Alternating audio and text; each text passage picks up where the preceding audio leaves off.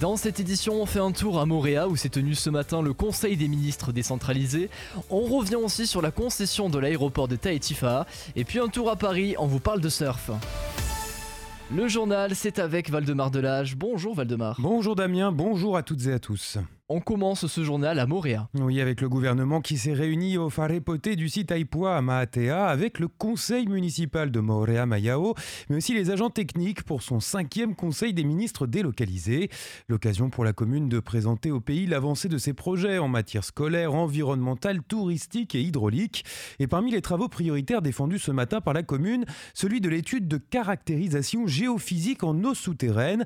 Entendez par là le projet d'identification des ressources en eau démarré en 2021, mais stoppé pour des raisons techniques. Les précisions du président Brotherson. Aujourd'hui, euh, il existe des captages, il existe des forages sur Montréal. Tous ne donnent pas les débits qui étaient espérés. Cette augmentation de la population, passée de 7 000 à 20 000, met une pression sur cette ressource en eau qui est évidente. Euh, et donc, ils ont besoin de trouver de, nouvelles sources euh, d'eau sur l'île. Alors, ça ne peut pas se faire par des moyens simples. C'est des moyens, ce qu'on appelle des moyens LIDAR. C'est une espèce d'équipement qu'on suspend un hélicoptère qui doit survoler toute l'île pour essayer d'identifier ce qu'il y a dans le sous-sol. Mais pour des problèmes de stabilité liés au poids de cet équipement, ça n'a pas pu être fait jusqu'à présent. Et pour répondre à cette problématique de taille étroitement liée à l'adduction en eau potable que voudrait réussir à généraliser la commune, une solution a été trouvée par la mairie qui ne veut pas abandonner. Il s'agit pour elle d'une opération structurante à la fois portée par Moorea et par Bora Bora au titre de la mutualisation des moyens. C'est un projet qui nous tient à cœur. La solution qui a été identifiée, c'est de faire appel à un appareil, hein, donc un hélicoptère qui viendrait de l'Australie. Et euh, cette solution engendre un surcoût. Donc aujourd'hui, on a sollicité directement euh, le soutien du pays au travers de la DDC pour prendre en charge le surcoût qui a généré dans le cadre de cette opération. Vous avez entendu Karen Mou, directrice générale des services au micro de Vaitier et. Coût total du surplus de cette opération, selon la commune, 84 millions, dont 33 que Moréas souhaite percevoir de la part de la délégation pour le développement des communes. La visite gouvernementale sur l'île Sœur se poursuit cet après-midi à l'hôpital de Afare Et demain, le président et son ministre de l'Éducation rendez-vous à Papeotei pour l'inauguration de la première école bioclimatique. On poursuit ce journal en revenant sur le dossier de la concession de l'aéroport. À quand un gestionnaire stable et un grand chantier de modernisation pour Tahiti Faha La question est sur la table depuis plus d'une décennie après l'annulation de l'attribution de 2010 à Aegis et le long fiasco de l'appel à candidature de 2019. Les espoirs des usagers et des professionnels de la plateforme reposent sur la relance d'une procédure de sélection par l'État. Et les nouvelles étaient plutôt encourageantes du côté de Paris où on a annoncé en fin d'année dernière que le nouveau cahier des charges était désormais prêt. C'est ce qu'a confirmé Eric Eric Spitz sur le plateau de Radio 1 hier, mais le haut commissaire a douché les espoirs de ceux qui espéraient un lancement de l'appel d'offres dans les semaines à venir. Car avant de lancer la procédure, le pays doit réaffirmer par un texte officiel sa volonté d'être présent dans le capital de la future société gestionnaire. Comme c'est aujourd'hui le cas avec Aegis, la Polynésie devrait détenir 49% des parts de cette structure qui remplacera ADT au pilotage de l'aéroport. Seulement, il existerait aujourd'hui une différence d'interprétation entre les juristes de l'État et du pays sur la question. Les juristes du pays considèrent qu'il suffisait d'un arrêté en Conseil des ministres pour dire le pays veut 49% de participation dans la future société. Et nos juristes considèrent qu'il fallait euh, une, délibération à l'Assemblée territoriale. Euh, et nous ne voulons pas risquer dans un an, dans deux ans, d'avoir une nouvelle annulation parce qu'il y a un vice de forme dès le départ. Donc, euh, on va demander au Conseil d'État de nous dire le droit parce que maintenant on veut sécuriser toutes les étapes de l'appel d'offres. Être minutieux, attentif aux détails après tant d'échecs juridiques de l'État dans ce dossier, voilà l'idée, quitte à repousser le calendrier qui n'est donc pas précisé. On sait seulement qu'entre le lancement de l'appel d'offres et l'arrivée effective d'un gestionnaire pérenne aux commandes de Tahitifa, il pourrait s'écouler jusqu'à deux ans. D'ici là, le haut-commissaire assure que la plateforme évoluera malgré la fragilité de la position d'ADT. Nous avons obtenu euh, d'ADT qu'ils investissent sur l'aéroport tout en sachant qu'ils s'ils ne remportaient pas l'appel d'offres, ils seraient remboursés de la durée des amortissements euh, qu'il leur resterait à faire sur ces investissements. Et ces investissements déjà évoqués par ADT sont le rhabillement de la façade côté passager, notamment dans la perspective des JO, mais aussi la rénovation du terminal et de l'accueil des vols domestiques, et surtout la création d'une bretelle d'accès de la base aérienne militaire vers la piste pour libérer de l'espace et des places de stationnement pour les ATR locaux, de plus en plus à l'étroit avec le développement de la concurrence. Et sur notre plateau hier, le haut-commissaire a assuré comprendre la colère des compagnies au sujet de la hausse des tarifs d'ADT. Oui, le fait qu'ADT et son actionnaire majoritaire Aegis aient obtenu une assurance de l'État d'être remboursés de leurs investissements en cas de changement de gestionnaire. Ça a de quoi soulever des questions, car ce sont bien ces investissements chiffrés à 1,9 milliard de francs qui ont justifié l'annonce fin janvier d'une hausse sensible des redevances aéroportuaires qui n'avaient pas évolué depuis 2016. Cette augmentation, qui atteint 9% sur certains tarifs, arrive pourtant dans un contexte de résultats déjà confortables d'ADT du fait de l'activité aérienne soutenue et devrait peser sur les comptes déjà fragiles des compagnies, voire sur le prix des billets. Aussi, plusieurs acteurs de la plateforme ont dénoncé cette nouvelle politique tarifaire avalisée par le pays, lui aussi actionnaire, on l'a dit, d'ADT.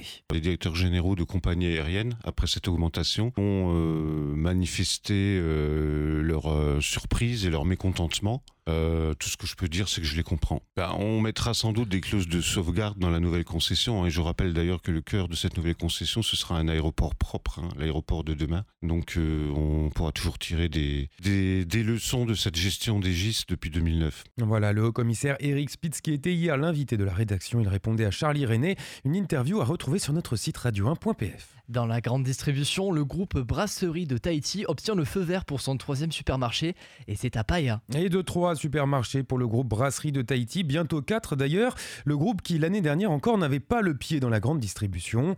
Souvenez-vous, en décembre, il était autorisé à prendre le contrôle exclusif de l'Hyperu de Piraeus, seul supermarché n'appartenant pas au groupe Van, mais aussi celui de l'Happy Market de Faha. Et le rachat de l'enseigne sœur de Paea, située au PK19, avait alors déjà été négocié. Eh bien, l'autorité polynésienne de la concurrence a été notifiée de cette troisième transaction en début d'année et vient donc de l'autoriser. La brasserie devrait donc rapidement disposer de trois supermarchés cumulant 6500 mètres carrés de surface de vente entre Pierre et Paea pour devenir donc un acteur important de la grande distribution dans la zone urbaine. D'après les projections réalisées l'année dernière par l'APC, le groupe Van devrait tout de même conserver entre 55 et 75% du marché sur la zone. Il a d'ailleurs été autorisé à ouvrir un nouveau champion à Paea en concurrence directe justement avec ce Happy Market euh, repris par la brasserie. La brasserie qui, a un quatrième projet dans ses tiroirs, un Happy Market là encore est déjà validé par l'APC. Il doit être construit au PK 4,5 à Teavaro, une autre zone à forte concurrence puisqu'un magasin Auchan a aussi été autorisé près des quais de Vaillare. À Paris, le ministre de l'Agriculture a rencontré les exposants tahitiens. Oui, Taivinité qui devait s'y rendre vendredi selon Tahiti Info est finalement venu ce mercredi au Salon de l'Agriculture. Selon un communiqué, il a pu se rendre compte des conditions d'exposition et de l'engouement du public parisien pour cet événement, pour ce qui était sa toute première visite au Salon international de l'agriculture. À noter que le ministre est à Paris depuis la fin de la semaine dernière. Vendredi, il a notamment rencontré le directeur de cabinet de la nouvelle ministre chargée des Outre-mer, Marie Guévenoux, notamment pour parler du développement de l'agriculture locale.